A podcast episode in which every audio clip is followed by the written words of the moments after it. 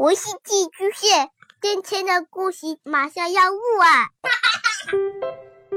孩子的世界充满了色彩和欢乐，用有温度的声音讲你爱听的故事。白羊叔叔和大明的晚安故事。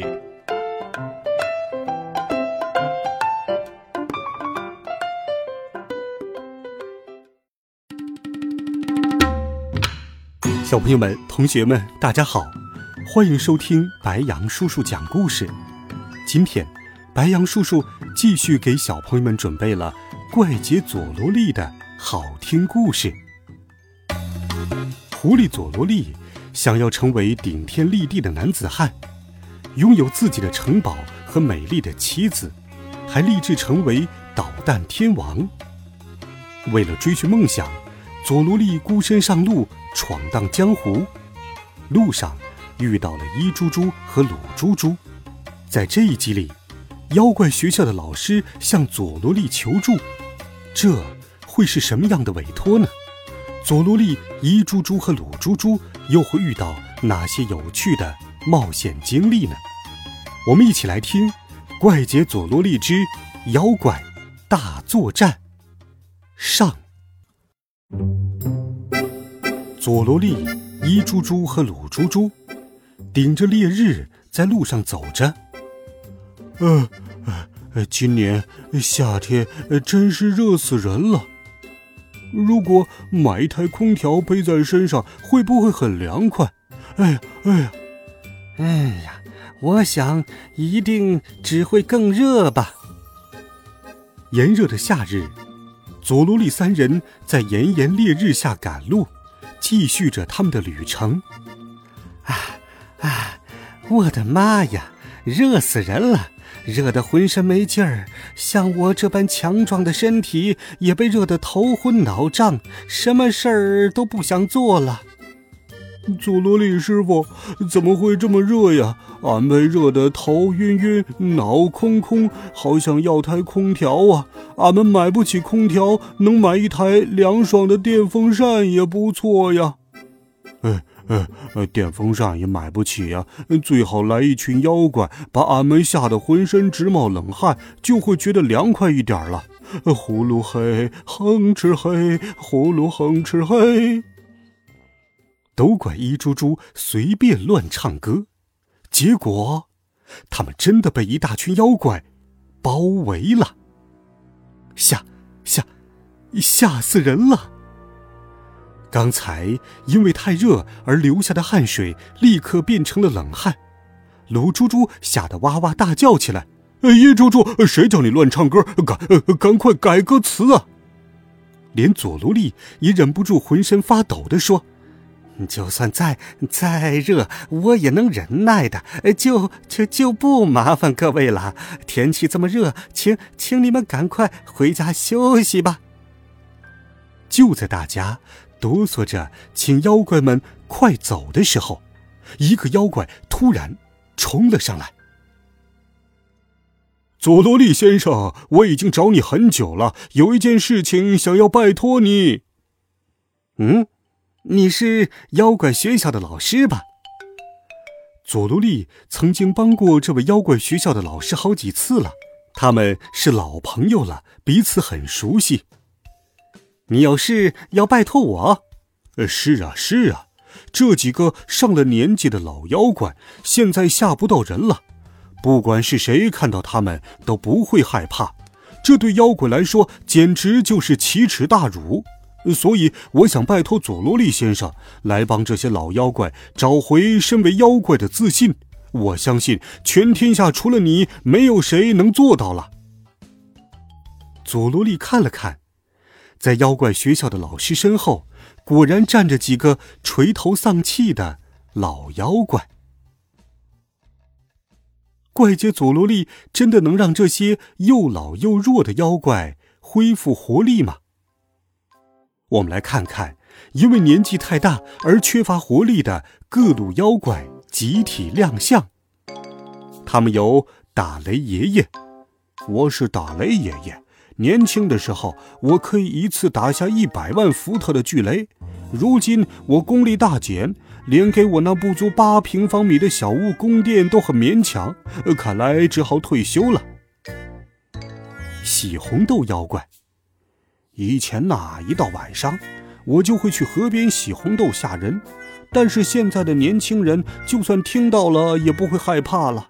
哎，我真的是老了，已经不中用了。舔污垢妖怪，我以前经常去舔浴缸的污垢，也爱舔不洗澡的小朋友，让人觉得很恶心。现在大家都变得干净了。没有人怕我了。还有巨人妖怪，虽然大家都不相信，但是我以前真的是大巨人，足有十米那么高。现在我老了，缩水了，哎，我还比不过一猪猪呢。最后一个是百目妖怪，年纪大了，视力越来越差，都看不清东西了。即使想出去吓人，不是撞到树木，就是不小心被绊倒，总之就没有一次成功过。最近呢，我终于攒够了钱，去买了一副隐形眼镜，总算有两只眼睛能够看得清了。佐罗利先生，我们几个还特地为你准备了一点小小的心意，敬请期待。嗯，真的吗？没问题。交给我吧，年龄不是问题，关键在于斗志，爱拼才会赢。看我的，我一定会让他们变回最厉害的妖怪，保证别人一看到他们就会吓得瑟瑟发抖。放心吧，包在我身上了。佐罗利用力地拍了拍胸脯，说道：“啊，真不愧是佐罗利先生，有你这番话，我就放心了。”可是吓人也是需要合适的环境的，我们得先去找一栋可以改造成鬼屋的房子。佐罗利先生，这你就不用操心了，我已经在这座深山里找到了一栋很理想的房子。哈哈，你准备工作做得很充分嘛？于是，佐罗利一行人跟着妖怪学校的老师走进了深山里。他们走着走着。果然看到了一栋很适合妖怪居住的房子，那是一栋有稻草屋顶的破房子。呃呃，看起来好可怕呀！嗯，不错不错，真的很不错。这栋房子破破烂烂的，一看就像是鬼屋。好，我们就在这里等着，只要有人经过，就好好吓吓他们哟。可是。这栋房子盖在偏僻的深山里，一天、两天、三天过去了，他们连半个人影都没有看到。更让人受不了的是，天气实在是太热了，白天烈日当空，晒得房子像个蒸笼；到了晚上，不仅没有变凉爽，反而变闷热，连睡觉都睡不着。最后。大家都又累又乏，提不起一点儿精神。于是，鲁猪猪提议道：“俺去买一台空调吧，有了冷气，屋子里就会变得凉快又舒服了，这样大家就能恢复斗志喽。”大家听了都说好，纷纷拿出仅有的一点钱，打算凑钱买一台二手空调。呃，那俺去买喽。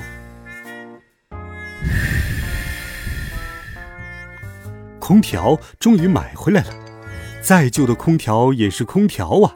屋子里很快就变凉爽了，大家都喜笑颜开。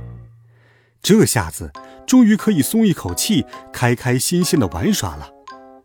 可就在这时，佐罗利突然神情慌张，急急忙忙地冲进了屋子里。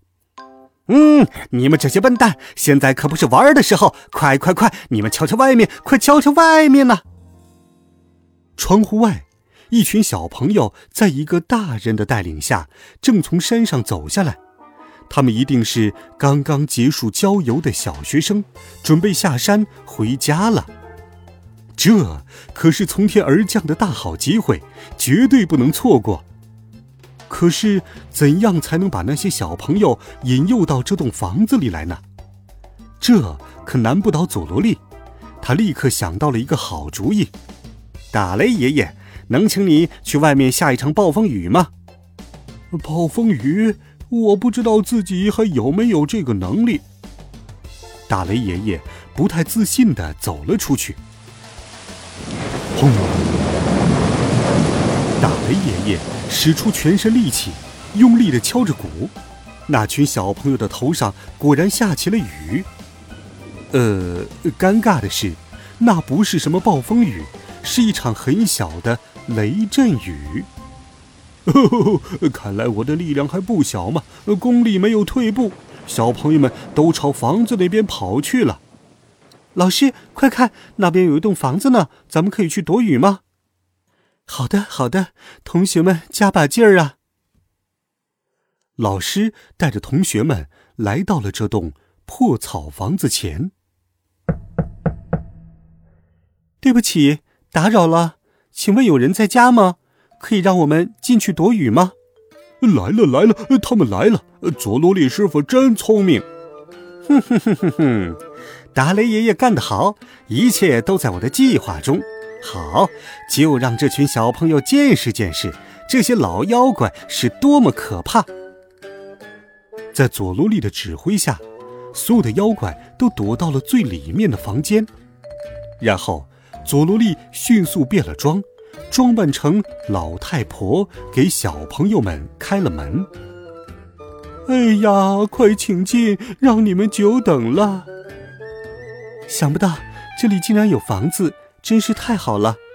老师说：“婆婆，在雨停之前，能让我们在这里躲雨吗？”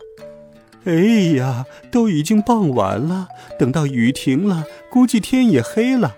到时山上黑漆漆的，你们一定会迷路的。要是不嫌弃的话，就在我们家住一晚吧。婆婆说的对，我不能让学生们遇到危险。您真是太好了，那今晚我们就在您这里借住一晚吧。太谢谢您了，真是麻烦了。不要这么客气了，我也是难得热闹。哎，家里实在没有什么好招待的。我现在马上去准备晚餐，请你们稍等一下。假扮成老婆婆的佐罗莉转身往里屋走去。没关系，您不用招呼我们。不一会儿，所有小朋友的面前都摆上了一份晚餐。都饿坏了吧？快吃吧，千万不要客气。你们看，这些餐具都是我自己做的，很别致吧？佐多利和妖怪们精心制作的晚餐，有番茄意大利面、味增汤、豆芽、米饭。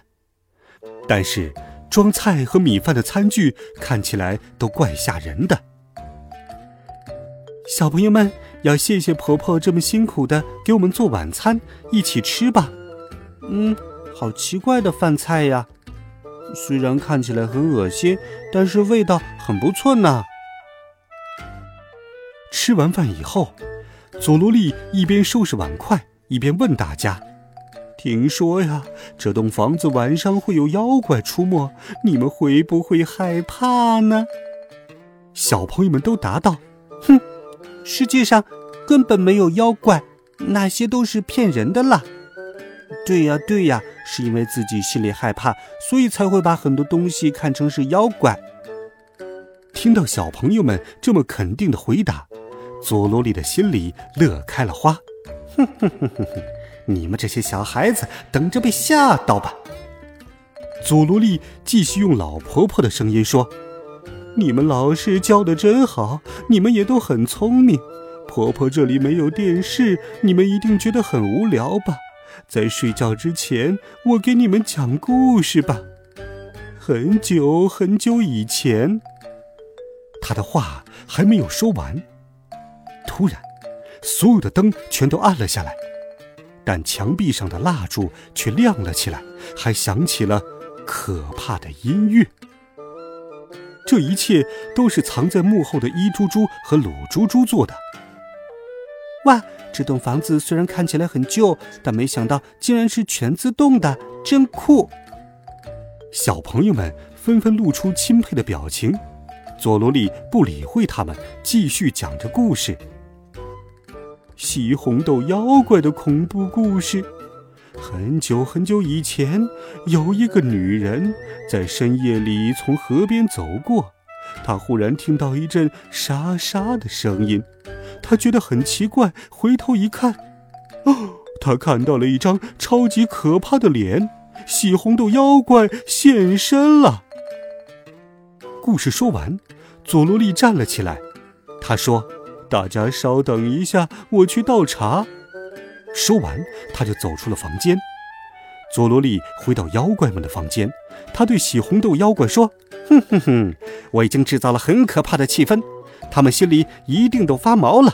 如果现在他们看到真正的洗红豆妖怪，一定会吓得半死的。去吧，去吧，拿出自信来，去吓吓他们哟。”